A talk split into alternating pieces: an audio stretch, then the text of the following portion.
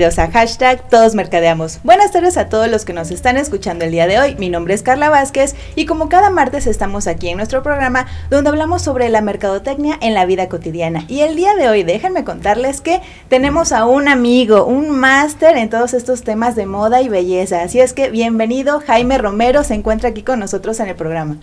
Muchas gracias, pues, ¿qué te puedo decir? Honrado de que me estés invitando a tu programa y tener una charla relacionada con lo que más me apasiona, ¿verdad? La estética, la belleza.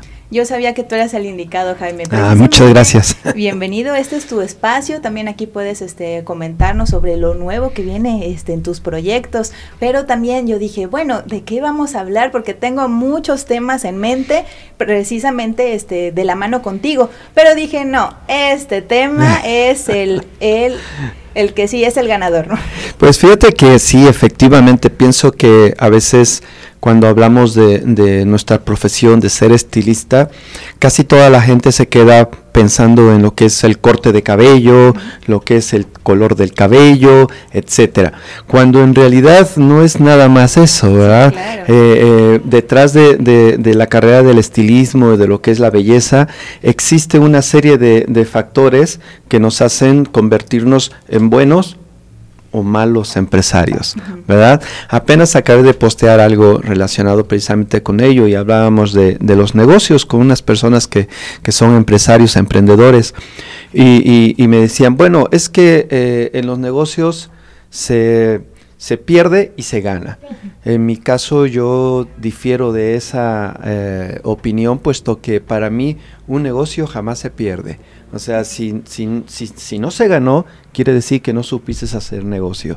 Y la estética, definitivamente, los salones de belleza son negocios que se deben de planear, se deben de, de, cuantificar y cualificar correctamente bien para poder enfocar todo el esfuerzo y ser exitoso en el aspecto del negocio. Otra cosa es el aspecto artístico. Claro. Van de la mano, definitivamente. Pero yo no conozco un, estilista eh, renombrado que no sea también emprendedor, que no sea también empresario. Claro, y efectivamente, como lo comenta, siempre hay una curva de aprendizaje. En los negocios sí es la inversión, pero también debes de ser este, muy certero con los resultados. O sea, no quiere, no quiere decir que vamos a, a recuperar nuestra inversión de inmediato, sino siempre tiene que haber un, ah, un, área de oportunidad, ¿no? Para ver en qué nos está fallando, cómo podemos este, meterle aquí un poquito más este, de, de plus. Entonces siempre va de la mano. Pues mm, tú sabrás que tenemos ahorita ya con la marca 23 años. Eh, los acabamos, acabamos de cumplir ahora en marzo. Eh, y en este eh, fin de mes, el día 29 de julio precisamente, cumplimos ya 12 años en el paseo con la sucursal del paseo. Y lo que te quiero decir con esto es de que eh, no hemos dejado de, aprender, no hemos dejado de estar todo el tiempo este, viendo esas áreas de oportunidad que citas, identificándolas y trabajando en ellas, porque ese es el, el motivo por el cual Egos Estilista sigue siendo un salón referente desde hace te digo, 23 años, ¿no? Y es precisamente que nunca nos hemos conformado con lo que tenemos, sino que nos hemos estado constantemente renovando, remodelando, como ahorita que acabamos el día 13 de julio de, de reinaugurar nuestro salón con una nueva imagen, nuevos muebles, frescura, para que de esa manera la gente también vea que ya todo lo que sucedió con, con, los años de la pandemia, pues ya quedaron atrás, bendito Dios. Y de alguna forma estarnos preparando para lo que viene y seguir con ese crecimiento que debe de haber este, de aquí en adelante. Claro, y este felicidades por tu reinauguración. Yo sé que tú siempre te estás reinventando y como bien dicen, renovarse o morir. Así es. Fíjate que la palabra que acabas de decir de reinventarse es algo que, con lo cual yo comulgo demasiado. Eh, y, no nada más en el aspecto eh, negocio, sino también en el aspecto personal. Nos tenemos que ir adaptando.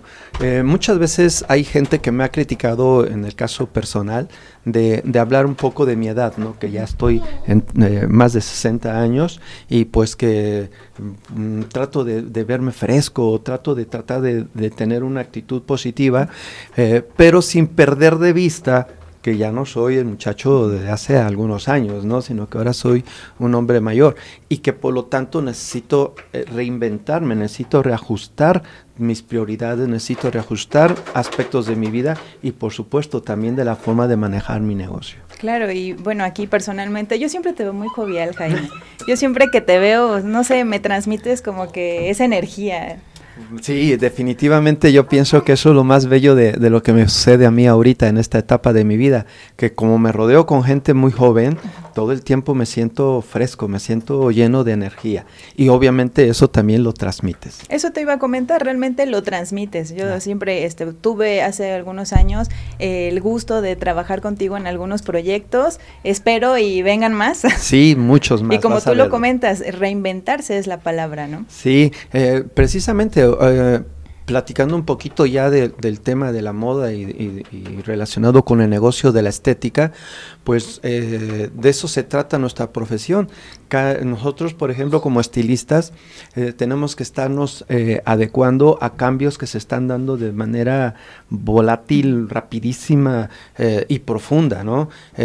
Mm, tomamos cursos que, que poca gente sabe, que llegan a ser alrededor por eh, temporada, por año, alrededor de 12 a 13 cursos eh, mínimo. Eh, entre ellos va de tendencia, va de tecnología, va de conocimiento de lanzamiento de nuevos productos, nueva tecnología también.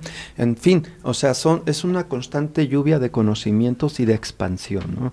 y, eso es ser estilista, estar constantemente creando em, oportunidades, tanto de negocio como también de poder brindar dar la oportunidad a la gente que confía en ti de realmente satisfacer esos anhelos, esos sueños, esas ilusiones de verse mejor, de verse diferente, de dejar atrás cosas negativas. Todo eso se ve influenciado en el, en el trabajo del salón. Claro, y realmente uno lo proyecta, si te ves bien, te sientes bien y eso también este te ayuda a, desarrollar tus actividades el día con día, ¿no? A mí incluso este personalmente también me pasó cuando recién este fui mamá, sí, este pues los ánimos se me vinieron abajo en cuestión de mi aspecto físico, ¿no? Porque pues yo estaba acostumbrada a arreglarme un poquito, a este pues a usar este ciertos estilos que a lo mejor ya de mamá dices, "Ay, es que ¿por qué no me queda? ¿Por qué no esto?" Entonces así como que, ay, te da un bajón emocional, porque sí, pasa. Totalmente. Pero pues siempre de la mano ir adecuándose, irse reinventando. Así Entonces ir viendo y pues uno transmite conforme se va sintiendo mejor, ¿no? Fíjate que esto que acabas de mencionar es muy importante. Eh, lo primero que nosotros tenemos que, entender es que debemos de cobrar conciencia sobre lo que estamos viviendo, sobre lo que nos rodea, sobre lo que hacemos, sobre lo que provocamos tener conciencia. Eso es algo que a veces nos cuesta trabajo desarrollar. Y en este caso, cuando tú tienes algún tipo de, situación fisiológica que, que, altera en sí tu estética, pues si no estás consciente de las consecuencias que pueden venir si no cambias, si no adecuas, pues definitivamente eh, va a haber un, pago que vas a tener que hacer muy fuerte. Y muchas veces muchas personas no se recuperan de ello. Yo te veo a ti ahorita radiante, te veo una excelente mamá, te veo muy moderna, muy a, la moda también y eso me da mucho gusto porque yo sí quisiera ver a todas las mujeres. Muchas gracias por las flores, Jaime. Siempre es un gusto recibir cumplidos tuyos, porque ah, siempre en el tiempo que te he conocido, de verdad que eh, tú lo transmites y sí me gusta mucho precisamente platicar contigo de toda tu experiencia también. Eh, y bueno, para la gente que apenas este, se está conectando y que no conoce realmente tu trayectoria, no sé si nos quisieras platicar un poquito de, tu trayectoria, tu experiencia, porque yo sé que, que, es bárbara. Sí, mira, pues realmente eh, la trayectoria que yo yo podría, eh, para hacer un resumen así rápido de, mi vida profesional, pues es precisamente que, todo el tiempo me dediqué a, lo que era este eh, en, el, campo de la belleza, la estética.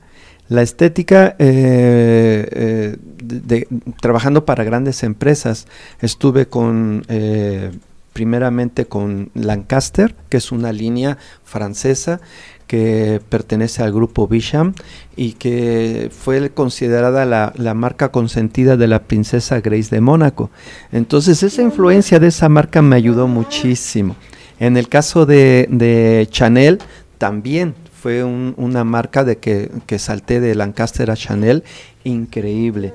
Una marca que me enseñó lo que teníamos que perseguir como profesionales. Y en este sentido, eh, la calidad, la, la mm, eh, ¿cómo le podríamos llamar? Este, eh, esa dualidad que debe de existir entre lo que es eh, el ser mujer y el ser una mujer de moda, de tendencia, ¿no? Entonces, todo eso lo fui aprendiendo con estas marcas. Posteriormente estuve con otra empresa que se llama Biller, que es una empresa familiar, que también aprendí muchísimo, sobre todo del señor André Kuhn, en cuestión de botánica, en cuestión de cuidados de la piel, etcétera. Y finalmente pasé a Revlon. Allí en Revlon tuve un impulso increíble eh, en mi carrera porque eh, me enfocaron a todo lo que son relaciones públicas y eventos especiales. Y estuve en el programa Consejo de Mujer durante dos años como invitado especial los martes y los jueves. Hacíamos cápsulas de belleza, entrevistábamos profesionales de la misma, en fin, al grado que eh, cuando renuncié a ellos para venirme aquí a Tehuacán y poder tomar el, papel de papá que se me estaba exigiendo en ese momento, pues la verdad sí me pesó eh, dejarlo, pero llegué aquí a Tehuacán y con la ayuda de, los medios de comunicación desde entonces, por cierto, aquí tenemos a nuestro amigo Asunción, que él siempre me ha apoyado eh, desde que llegué aquí a Tehuacán, y eh, impulsamos mucho el salón, fue cuando empezó en el año 2000, exactamente en marzo del año 2000, el Salón Egos Estilistas. Y pues ahorita ya después de haber abierto varias este, sucursales, después de haber abierto este, diferentes eh, formas de, salón, actualmente tenemos en el paseo una sucursal que ya se afianzó y que esperemos seguir teniendo durante muchos años. También está el, el, proyecto de que estamos por abrir nuestro centro de formación y capacitación. No de momento lo tengo pensado abrir al público en general, pero sí lo quiero seguir desarrollando como una forma de apoyar a personas que no tienen los recursos económicos para eh, hacerse de esta, de esta eh, profesión y al mismo tiempo eh, desarrollarlas, formarlas, capacitarlas y entrenarlas. Ah, ok, perfecto. Pues sí, es este una experiencia vasta. De todas las marcas que has utilizado, de todos los lugares donde has laborado, ¿cuál ha sido la que más te ha enriquecido? Mm, e, e, todas han dejado una gran huella conmigo, una gran huella. Pero eh, yo pienso que una de las marcas que, que me eh, caló demasiado y que me, me enseñó la disciplina fue precisamente Chanel Chanel pienso que, eh, es una filosofía de la empresa que, transforma tu vida cuando laboras con ella. Te enseñan que, todo es perfección, te enseñan que todo es calidad, eh, cuidando hasta el mínimo detalle. Entonces, de ahí, por ejemplo, eh, me paso a Revlon. Revlon me enseñó a que eh, la comercialización se debe de buscar como una manera también de, crecimiento personal y de, beneficio económico, obviamente, pero eh, buscando siempre conjuntar la calidad. Eso era, era muy importante en Revlon y, y, y, la innovación. Eh, esa, esa, reinvención que se tiene en Revlon es increíble, yo la admiro mucho a esa empresa.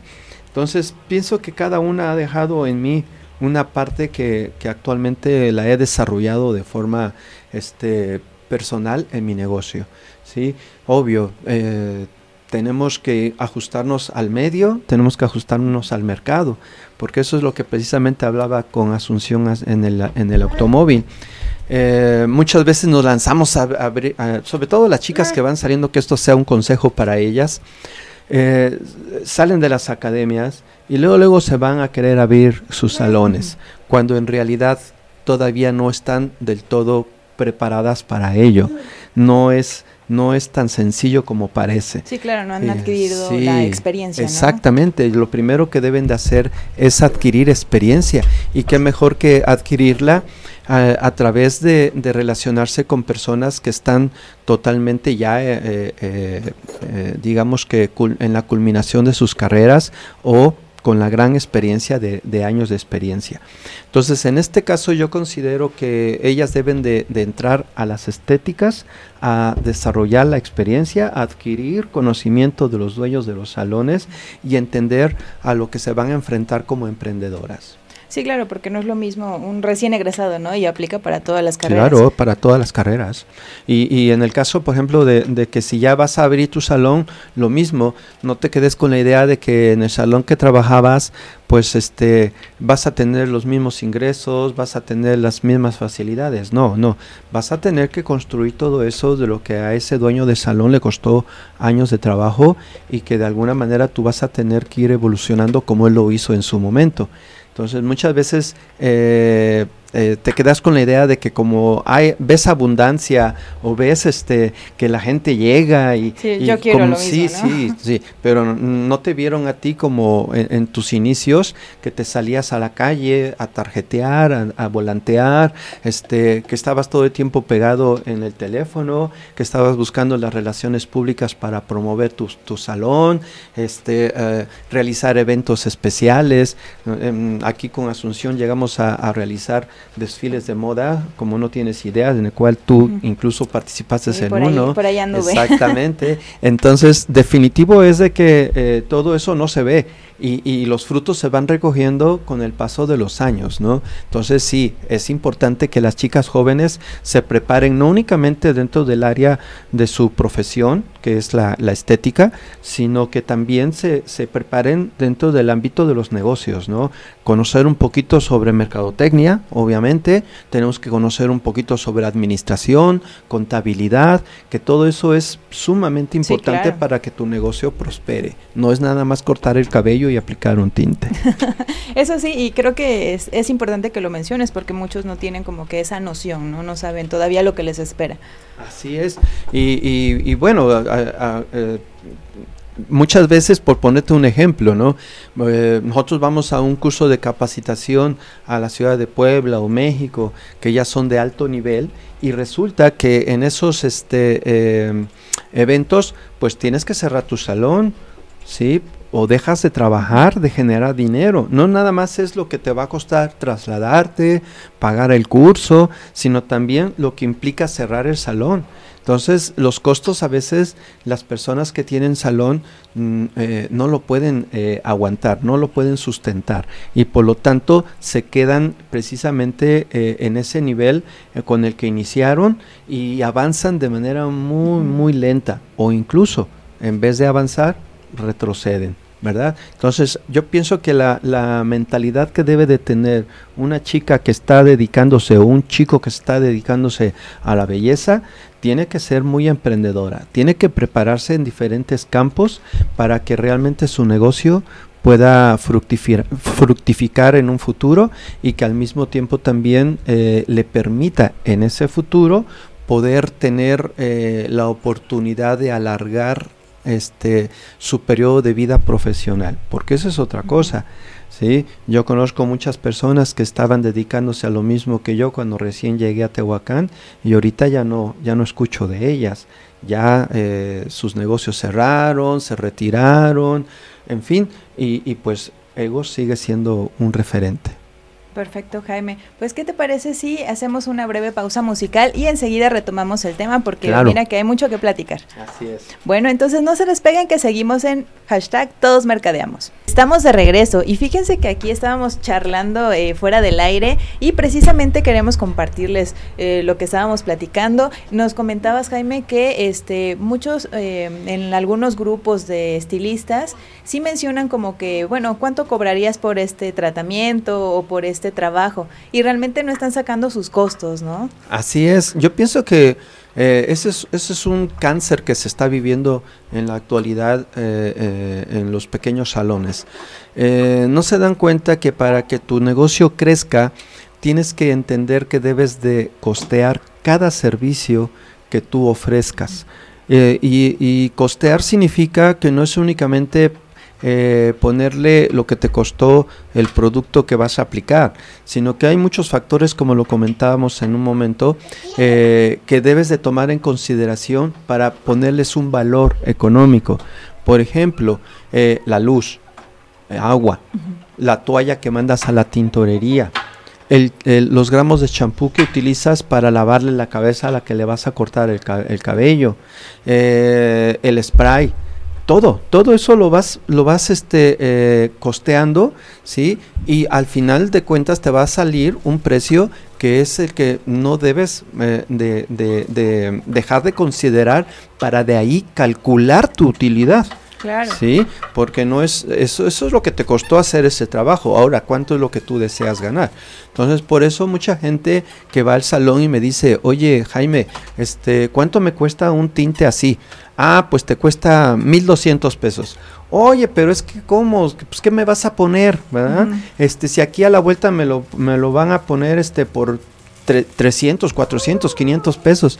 digo, pues mira, hija, yo no te puedo decir qué es lo que van a hacer allá, pero yo sí te voy a decir qué voy a hacer aquí. Yo te voy a poner producto de primera calidad. Yo te voy a cuidar tu cabello eh, tomando en consideración varias cosas que yo a través de la experiencia y del estudio me doy cuenta que debo de cuidar. Sí, porque tienes también que garantizar, ¿no? Claro, por supuesto. aquí este, no me gustó cómo me así es, Así es, y, y por supuesto que a final de cuentas también te lo voy a dejar para que lo luzcas, no nomás que te vayas con el cabello escurrido en agua, ¿sí? Entonces todo ello implica un costo. Si no estás dispuesta a pagar ese costo, entonces obviamente el, negocio de aquí a la vuelta donde te van a cobrar los 300 o 500 pesos es tu opción. Pero si tú quieres calidad, tú quieres que se te, se te pongan los mejores productos y quieres lucir un cabello padrísimo, pues entonces tienes que invertir un poquito en ello, ¿no? Eh, y así es en todo, en un restaurante, en cualquier otro tipo de negocio, eh, tú quieres algo bueno, tienes que, que pagarlo. Eh, obvio, y regresando al punto, si tú eres dueño de un salón, necesitas forzosamente entender que debes de costear cada servicio para entonces determinar cuál va a ser tu margen de utilidad. ¿Sí? Sin perder de vista que eh, si ese trabajo lo hizo un asistente tuyo, pues tú también vas a tener una utilidad como dueño de salón y ella su utilidad como eh, persona que lo, que lo hizo, ¿no? Entonces, todo eso va incluido dentro de lo que es el pago del, del servicio que te pidieron. Y por ejemplo, ahorita que comentas de, que la persona que realiza el servicio, ¿qué es lo más este, difícil al momento de tener personal que esté elaborando contigo? Mira, eh, un tema de plática súper extenso que ojalá que otro día me invites para platicar de ello. Porque eh, de la parte más complicada y difícil que yo tengo para como empresario sacar adelante mi negocio es precisamente el recurso humano. Yo les hago ver a las chicas, aquella persona que les hayan les haya dicho que la parte más importante del negocio es el cliente, eh, no, no es verdad. Para mí no. ¿Por qué? ¿De qué me serviría tener una cola de 100 gentes si no tengo quien las atienda? ¿Sí? Yo solo no podría. Entonces yo necesito un equipo de trabajo, gente preparada, gente capaz, gente que pueda transmitir mis conocimientos y mi filosofía eh, a esa clientela. Entonces lo que necesitamos es precisamente tratar de contratar gente que venga con esas este, eh, eh, cualidades, esas cuestiones de índole de recursos humanos. Entonces, aquí lo que viene a continuación es precisamente la problemática. Eh, las chicas y los chicos que quieren ingresar al gremio del estilismo lo, vienen con la mentalidad pensando que es fácil, que cualquiera lo puede hacer, que ellos ya tienen la habilidad de hacer un corte, de hacer unas trencitas, de aplicar un tinte, y piensa que es fácil, y que en eso consiste ser estilista, como ya lo platicamos al principio de, la plática. no es así. Tú tienes que tener eh, una serie de valores que debes desarrollar dentro del salón para que precisamente tu clientela se sienta a gusto contigo y también tus colaboradores o también tus compañeros de trabajo. Eso es muy importante. Segundo, tienes que cambiar tu mentalidad. No debes de estar buscando la comodidad. tienes que buscar el desarrollo, la actividad, la transmisión de energía, lo que decíamos en un principio. No vas a poder llegar a ser un buen estilista económicamente hablando si no logras transmitirle a la gente ese gusto que te da el hecho de hacer tu trabajo, ¿sí? Y de hacerlo bien. Eh, la otra cuestión es cambiar la mentalidad que, que, pues em, trabajando cuatro horas, ¿sí? vas a tener el desarrollo profesional que deseas. No, un estilista trabaja 12, 13 horas. No te estoy diciendo de los colaboradores, te estoy diciendo del dueño del salón. Sí, claro. Sí, el dueño del salón trabaja 10, 12, 13 horas diarias. ¿Por qué? Pues porque sobre todo al principio, él es el, que va a traer todo, el que va a desarrollar todo. Sus asistentes estarán apoyándolo, ¿verdad? Y depende de qué tipo de asistente contrató. Entonces, sí es muy complicado los recursos humanos, pero cuando tú te das cuenta como empresario que esa es la clave para que tu negocio funcione, todos tus esfuerzos van precisamente a invertir en la capacitación y en la preparación de ellos. Te debes de quitar como dueño de salón esa mentalidad mediocre de que es que si le enseño se va. Pues claro que se va a ir, no te vas a casar con ella, ¿verdad? Es una persona que como tú también tiene la ilusión de crear su propio negocio en un futuro, pero mientras esté contigo, ella tiene que que darle a la clientela la calidad de servicio que esperan de ti. Entonces tú la tienes que preparar. No puedes de alguna manera nada más aventarla al ruedo y a ver qué te da, ¿no? Entonces yo considero que sí es importante que tanto eh, del lado de, de los colaboradores como del lado del dueño del salón tiene que haber un cambio de mentalidad para que realmente el salón prospere. Sí, porque también creo que es muy importante precisamente eso, que aunque el dueño eh, no esté presente, los colaboradores siguen eh, trabajando de la misma manera como si estuviera presente, porque eh, la gente va precisamente por un servicio, entonces no le puedes cambiar la fórmula porque si no, eh, bueno, yo no, no ya no eres tú, ya ¿no? es lo mismo.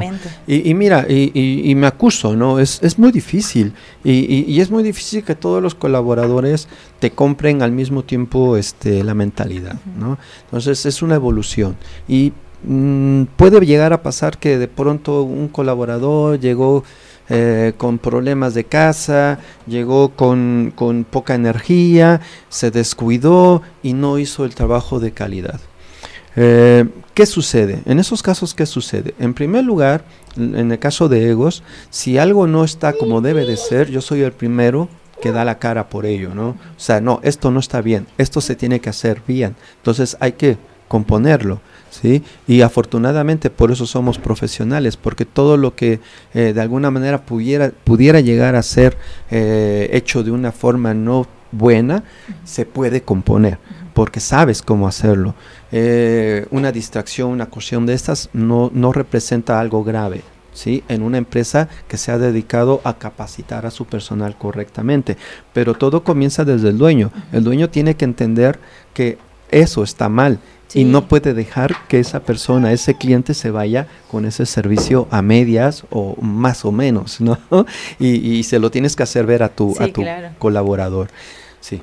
Sí, porque realmente una mala recomendación va a siete personas, mientras que una buena, bueno, de boca en boca, ¿no? Sí, totalmente.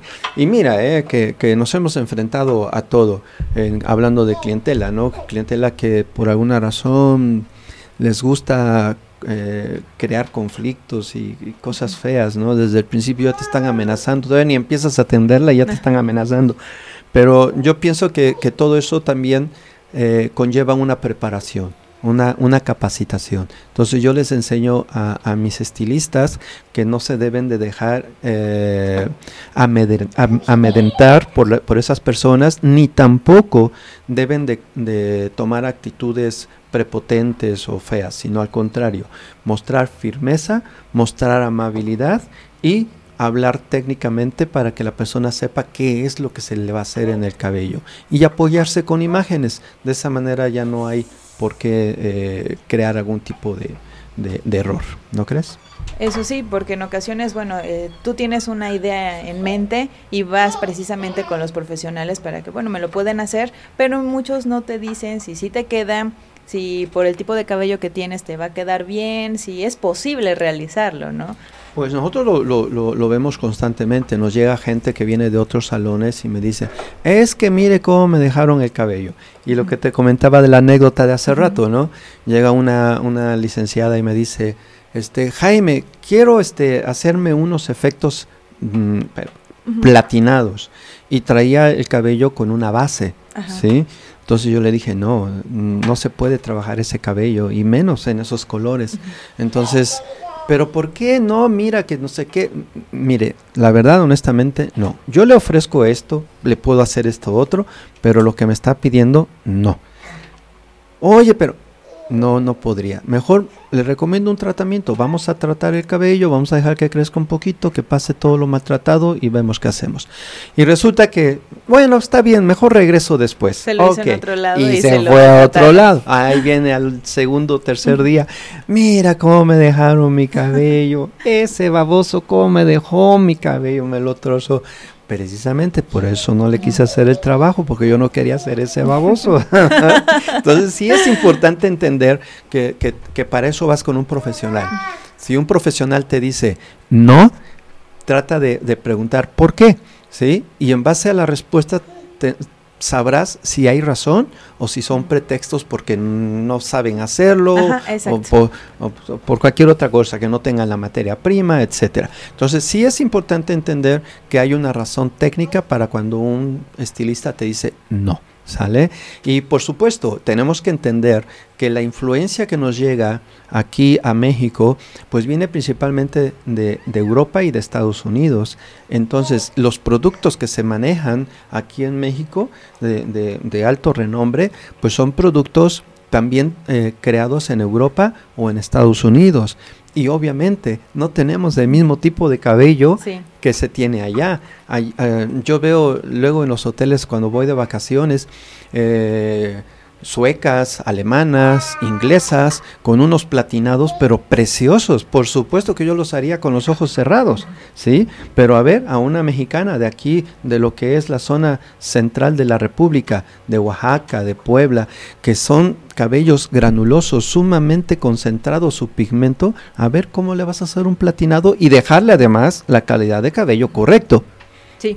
Porque lo platinado se, puede. se puede. Ya que en tres días ya no tengas color, incluso ya no tengas cabello, ya es otra cosa. o todo este estropajudo, ¿no? Porque también sí, eso pasa. Sí, sí, que le pasas el cepillo y te quedas con media cabellera ahí, ¿no? Entonces yo pienso que sí es importante que la cliente también se acerque, escuche y pues se adecue al, consejo que el profesional le va a dar. Y el profesional pues tiene que entender también que sí es importante satisfacer el deseo del cliente, pero es más importante darle una asesoría adecuada tanto a las condiciones que, que, traes de su cabello, de su piel, como también a la de su personalidad, a lo que se dedica la persona, etcétera. Eso es muy importante. Sí, porque también tenemos que ver los tiempos, ¿no? Cuánto me va a este, costar peinarlo, porque en ocasiones pues tenemos el tiempo muy medido y digo, no me puedo hacer un peinado de salón, ¿no? Y lo vivimos constantemente. Llega una persona y me dice, quiero este corte. Ok, sí le queda, sí, sí, perfecto, sí, se lo podemos hacer. Y se lo hacemos. Llega como a las dos, tres semanas y me dice, no, ya no aguanto esto. ¿Qué me aconsejas? Porque no puedo, no me lo puedo peinar. Efectivamente, vemos muy bonitas las fotos en, los posts, en, los pósters, etcétera, pero ya eh, nosotros hacer eso en la, en la vida cotidiana es un poco complicado. Se puede, pero sí necesitas tiempo y necesitas herramientas y necesitas productos especializados para conseguir esos efectos que tanto te gusta ver en un artista, en una cantante o en un póster, ¿no? Claro, y, e incluso este, a mí me sucedió en algún momento, ¿no? Eh, cuando los Bob, cuando empezaron este, a hacer tendencia y eso, la plancha. Es de que te lo tienes que planchar para que se vea un peinado bonito, porque digo, lo puedo tener medio acomodado y si algunas puntas se salen y eso, pero pues no, es lo adecuado, no luce igual. Entonces sí, ser esclavo de la plancha. No, y, y, y, tú lo acabas de decir muy bien. si tú en dado momento no sabes manejar o no te asesoraron correctamente de cómo utilizar la plancha para ese peinado, en poco tiempo vas a tener unas puntas todas horribles, ¿sí? Y, definitivamente ya no vas a tener ese efecto del corte porque el cabello, el corte bob requiere de puntas perfectas. Entonces, sí es importante recibir toda esa información por parte de tu estilista. Sí, que ahorita la ventaja de son los alisados, ¿no? Que este muchos recurren al alisado con queratinas y este y diferente tipo de productos. Ah, y eso es otro tema también, ¿eh? Porque precisamente ayer, perdón que te interrumpa, pero ayer recibí un, un, un mensaje de WhatsApp pidiendo precisamente una nanoplastía. Y, como es lo que ah, ven y que queda el cabello así brilloso y no sé qué, no, no comprenden lo que es eso. ¿no? La nanoplastía no te va a dejar el cabello en sí brilloso. Es el finalizado que te dan al cabello el que hace que se vea con ese efecto de luz y sobre todo los, los este, círculos de luz que te ponen para que este eh, proyecte la, la, luminosidad. Es cierto, ¿sí? la nanoplastía te deja un cabello suave y te lo deja con brillo. ¿sí? Pero ¿Cuál es el problema de una nanoplastía? Te deja una película plástica en la superficie del cabello que te va que le va a costar mucho trabajo, trabajo a la persona que te que te haga un color, que te haga una decoloración, ¿sí? poder hacer un trabajo de calidad, porque esa nanoplastía o esos, esas sustancias que quedan adheridas en el cabello van a impedir que el tinte o la decoloración trabajen.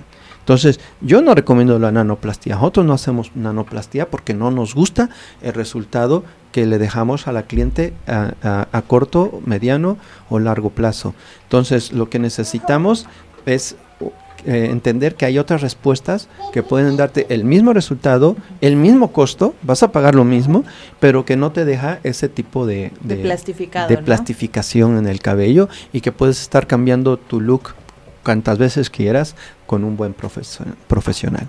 Sí, porque efectivamente sí te lo deja como plastificado, o sea, sí. la verdad no tienes que estártelo peinando, eso te quita el frizz, pero sí para eh, algunos peinados, como lo comentaba del ejemplo del Bob, ¿no? Te lo deja escurrido, no te puedes peinar, eh, si en algún momento quieres hacerte algún efecto de color, te bota el color. Así es. Te, digo porque ya me pasó. Ya ves, te di, sí. Entonces, ya me pasó. Ya, eh, a, veces, digo, si la gente me dice, no, pues que yo quiero una nanoplastía, no me importa cómo, pues bueno, pues te pongo la nanoplastía, Pero definitivamente yo considero que hay otras opciones que te pueden respetar más la calidad de cabello. Y, así como la nanoplastía, están las decoloraciones. Por ejemplo, nosotros eh, estábamos ahorita en capacitación, te comentaba, y este, eh, estábamos haciendo diagnósticos de algunas de las chicas estilistas, y una de ellas tiene el cabello blanco. Y, le, hacemos la prueba de la, de la resistencia de la fibra y su fibra está bien, ¿sí? está sana. El, el, técnico dice, es que este cabello está bien, está deshidratado, sí, pero no tiene un problema grave en su estructura. Entonces ella no requiere de un cabello, de un tratamiento intensivo, requiere un tratamiento más suave. Y eso es algo que hace mucho la ama de casa, ¿no? Eh, va al súper y ve, champú para cabello maltratado. Y ¡fum! Vale, es el que Bien dicen, ¿no? El que más te ofenda es el que más te va a servir. Sí, sí, sí, Y va, se lo lleva, se lo compra, porque dice, es que mi cabello está maltratado. Y es un cabello que nunca se ha tinturado, que si está seco, está un poco deshidratado o está muy deshidratado porque usa agua caliente, por la calidad de agua que tenemos en Tehuacán. Ah, sí, y es entonces, otro tema, Exacto. Pero entonces, ¿qué pasa? Te pones ese tratamiento que es para cabellos maltratados y en dos días o tres días tu cabello ya, ya recibió lo que tenía que recibir. El resto de tu producto lo vas a estar desperdiciando. Y no nada más eso, que al quedarse en la superficie de, la fibra capilar va a crear endurecimiento, va a sentirse em, áspero y tieso. Entonces tú dices, no, es que al principio sí me sirvió, pero después ya no. Pues es porque ya no lo necesitabas, todo se quedó en la superficie del cabello. Esa es la diferencia de que vayas y compres tú el producto a que vayas a un salón y te asesore un profesional. Sí, para que te dé realmente lo que necesitas. Y fíjate que sí pasa, mira que me has dado luz, porque sí soy de esas. Compro el shampoo que me ofende más, que para cabello reseco, todo, ¿no? Sí. Pero sí, o sea, te funciona al inicio, pero realmente después lo empiezas a sentir hasta más seco, más pesado, entonces, porque ¿qué dices? ya las necesidades, no me gustó ese shampoo. Las necesidades que tenías ya las satisfació ese producto. Y otra cosa muy importante, ¿sí? ¿Cuál es el mayor problema que se está viviendo en la actualidad en la mujer? No digamos en el hombre, el hombre siempre ha sido calvo, pero la mujer no. Y ahora se está viendo que la mujer tiene problemas de calvicie. ¿Por qué? Por los champús que están comprando en el súper. ¿Por qué?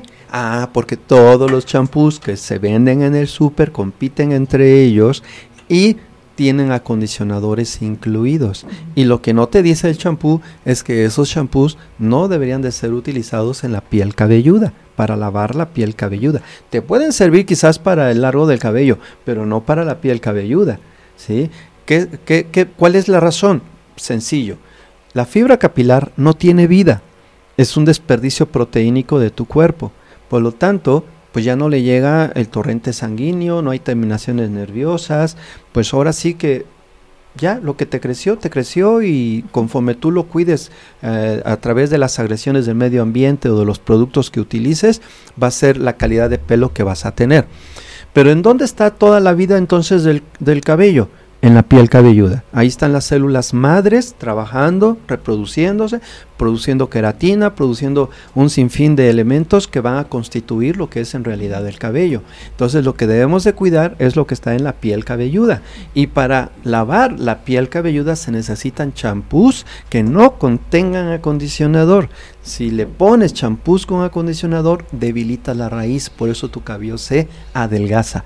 Se cae, vuelve a salir se cae, vuelve a salir, pero cada vez más delgado, hasta que finalmente el folículo piloso se cierra. Y mentira que existen productos para que te salga pelo.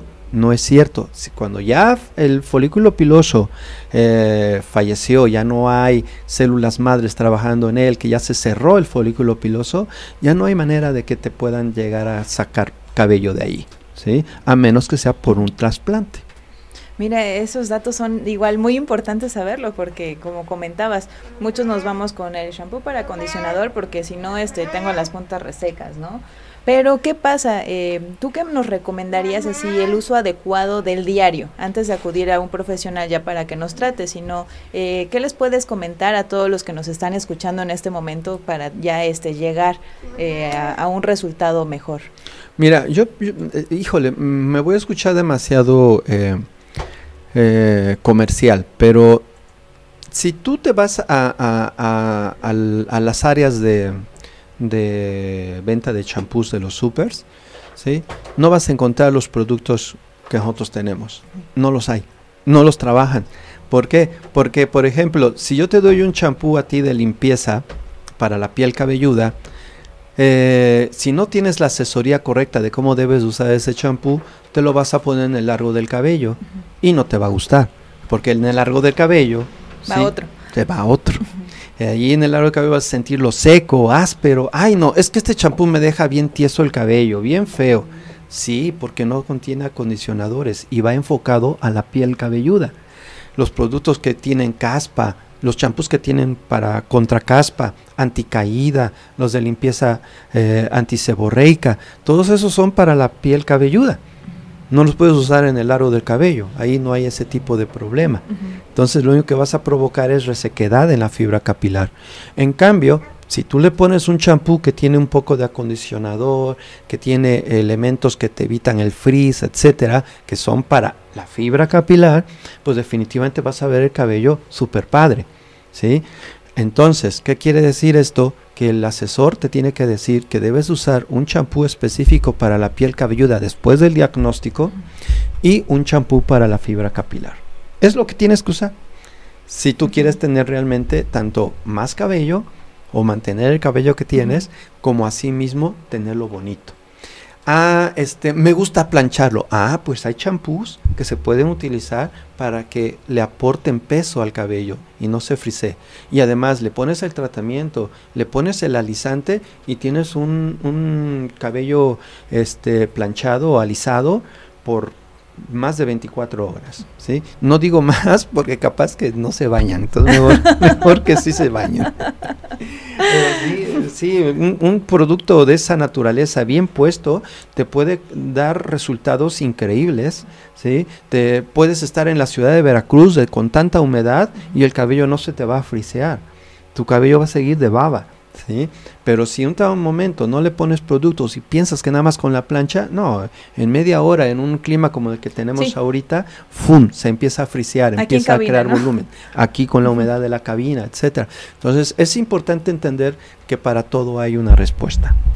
Ay, perfecto. Pues ya me vi en este momento yendo a, comprar mi montón de shampoos para tener. Sí, con dos que tengas nomás. Uno para la piel cabelluda y el que adecuado para tu largo de cabello. Y otra cosa, entender que en ese momento que tú vas al, salón, llegas con un problema determinado, el cual se te va a solucionar. Por lo tanto, al cabo de unas semanas, quizás ese champú lo deberías de guardar, no tirar, no regalar, guardar y comprarte el que ahora vas a utilizar de una manera más cotidiana, ¿sí? Y ese otro seguirlo teniendo para que a lo mejor una o dos veces a la semana te laves o te apliques la mascarilla este, de esa naturaleza en el árbol de cabello y entonces todo el tiempo el cabello va a estar asimilándolo, no lo desperdicias. No tiene caso que te acabes un champú que te costó 400 pesos, ¿sí? Eh, eh, en un cabello que ya no lo requiere. No sé si me explico. Sí, cuando no te gustó como te dejó, ¿no? Pues sí, además. Sí, bueno, ¿para qué compro otro si ahí tengo y me lo tengo, que acabar? Exacto. Y además me costó tanto. ¿sí? No, a lo mejor vas a tener dos de 400 pesos de ahí, pero en el entendido que te va a durar el doble de tiempo. van a pasar meses que no compres un champú, ¿sí me explico? Porque eso es otra cosa de los champús profesionales. Unas cuántas gotas tiene suficiente porque son champús concentrados. Entonces, un champú de 300 mililitros te, viene, te tiene que estar durando alrededor de dos meses. ¿sí? Si te dura menos, es que estás utilizando demasiado. Sí, por ejemplo, de lo que nos gusta, ¿no? Es que hasta que me haga espuma, ¿no? Y agarramos mucha cantidad y lo desperdiciamos realmente. Ahí te va el consejo. El champú de limpieza profunda es el que debes de poner primero en la piel cabelluda tomas dos cacahuatitos, te das un masaje, lo extiendes, el masaje te va a llevar como un minuto o dos y enjuagas. Tomas otra vez dos cacahuatitos y te lo vuelves a aplicar. ¿Sí? ¿Y qué va a suceder? Vas a ver abundante espuma, porque ya la primera aplicación cortó. ¿Y cuánto gastaste? Dos, cuatro cacahuatitos de champú. Entonces sí es muy importante que eh, entendamos que también la técnica de aplicación y el manejo del producto es importante, tanto para no desperdiciarlo como para darle la solución correcta a la calidad de cabello que deseas.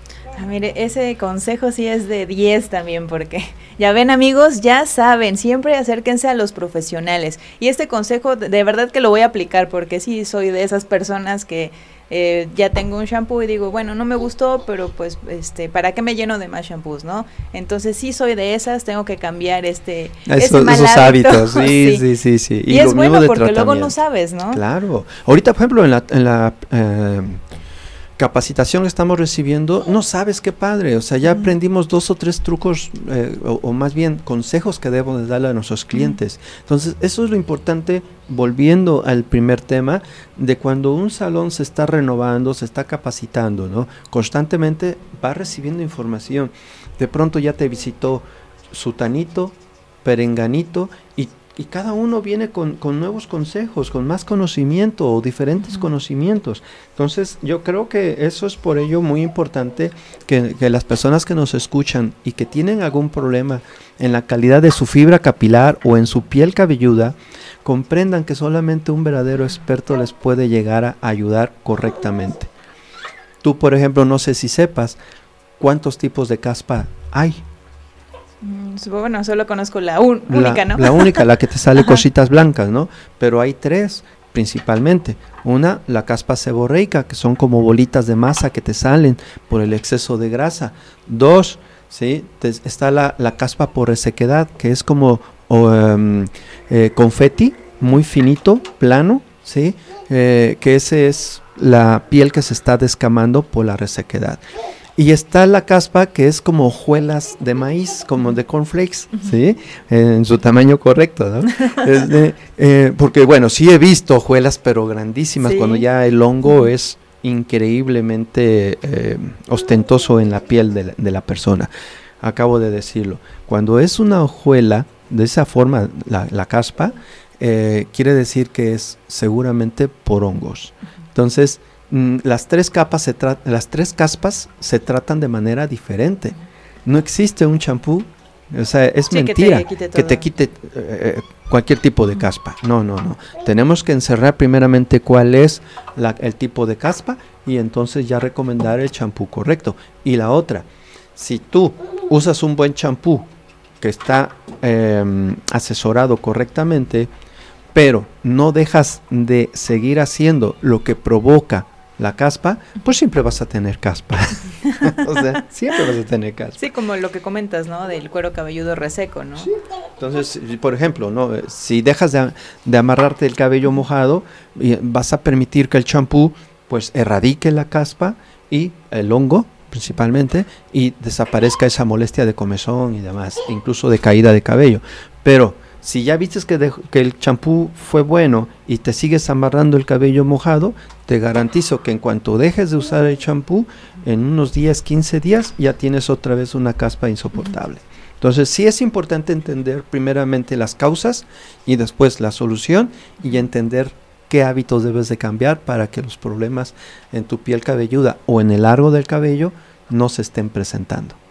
Mira, muy enriquecedores los tips que nos estás dando. Eh, bueno, ya prácticamente platicamos de, de, todo lo que conlleva lo del negocio. Ya nos diste aquí algunos tips. No sé si quieras aprovechar el espacio para dar algún este algún aviso de, de tu ah, Pues si me lo permites, muchas gracias. No, sí, sí. Sobre el salón, yo pienso que sería muy bonito que, que la gente se diera la oportunidad de, de preguntar, pasar y, sin ningún compromiso vean lo que cuesta un servicio en nuestro salón. A veces tenemos la fama de ser caros y no es cierto.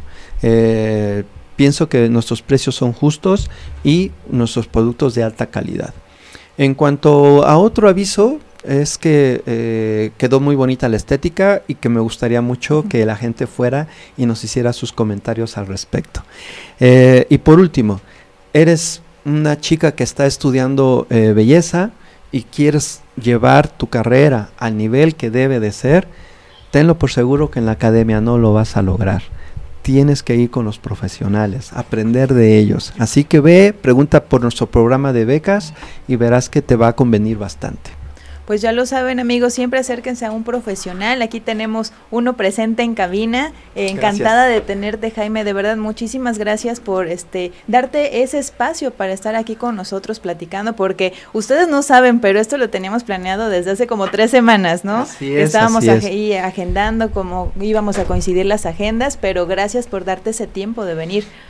Gracias a ti por la invitación, la confianza que me tienes de, prestarme un micrófono y hablar a través de él a las personas que eh, deseen un poquito de aprender de nosotros, ¿no? que eso es lo importante y que los esperamos ahí con mucho gusto en Egos Estilistas. Perfectísimo, mire, igual quiero aprovechar porque nos mandaron unos mensajitos, aquí quisiera leerlos al aire. Eh, saludos para el squad, saludos Gio que nos estabas escuchando, saludos también para mi tía Maribel. Dice, eh, ella estaba ahí este, al principio de la entrevista y nos comenta que qué bonita entrevista, que mucha experiencia, muchísimas felicidades. Muchas gracias, muchas gracias. Que se me hace que ya anotó también todos estos tips porque la conozco y sé que, que también es de esas personas que les gusta este tener este pues siempre su cabello bonito, siempre tenerlo este pero también tiene malas mañas. No, no, no, que vaya, que vaya, y va a ver, y algunas cositas. Y sobre todo si hay niños, si hay niñas, por favor, también llévenlos al salón. Ahí las niñas eh, requieren de cuidados especiales, no cualquier champú se les adelgaza mucho su cabellito. ¿eh? Así que, por favor, llévenlos con nosotros. Claro que sí, pues muchas gracias también. Eh, quiero eh, mandarle saludos especiales a mi abogado Estrella, que también me estaba escribiendo que, que no le había mandado mensajes. Saludos. Eh, también pueden seguirlo en Consultoría Jurídica Blanco por si tienen algún negocio, los puede asesorar por todos estos temas de las relaciones laborales, todo lo que conllevan los contratos, algunas dudas que tengan ahí también sobre algunas relaciones humanas. Entonces, ya saben, les dejo su número, es el 238 39 03 504 y lo pueden encontrar como Consultoría Jurídica Blanco en Facebook. Así es que también si tienen ahí algún, eh, alguna duda laboral, alguna duda legal, pues aquí también tenemos a los expertos. Pues desafortunadamente el tiempo ya este, se nos terminó por el día de hoy. Espero, Jaime, nos puedas eh, realmente este, dar otro de tiempo que tengas en otra Cuando ocasión. tú gustes, Carlita. Sabes que te aprecio mucho y que será un honor venir. Perfectísimo, pues me despido, mi nombre es Carla Vázquez, los espero el próximo martes de 12 a 1 pm a través de Radio CICAP. Hasta la próxima.